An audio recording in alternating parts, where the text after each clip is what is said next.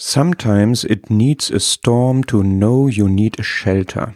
Ein Vers, der mich das ganze vorige Jahr 2018 über begleitet hat, ist dieser Vers aus Psalm 18, Vers 3.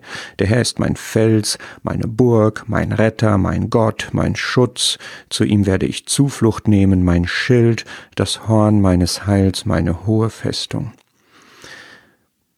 Kennst du das Gefühl, wenn dir ein Vers begegnet und er dir direkt so deutlich auffällt, dass du weißt, da steckt mehr dahinter, der hat eine Bedeutung für meine Zukunft?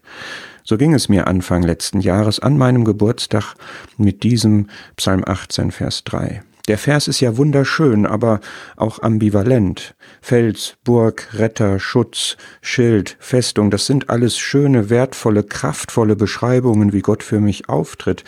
Da kann man sich nur freuen, aber alle diese Begriffe haben nur dann ihren Sinn und ihren Wert, wenn ich im Krieg, in Kämpfen, in Not, auf der Flucht bin. Und das wünscht man sich nicht. Gerade das Wort Zuflucht hatte es mir angetan.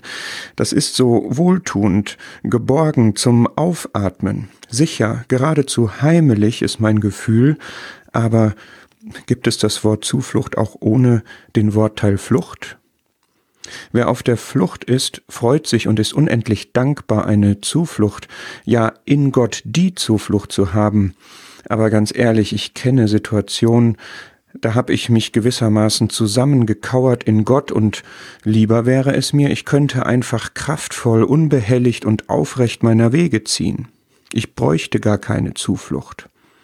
Aber die Liedzeile, die eine Freundin uns schickte, ist wahr, Sometimes it needs a storm to know you need a shelter. Manchmal braucht es den Sturm, um zu wissen, dass ich eine Schutzhütte brauche.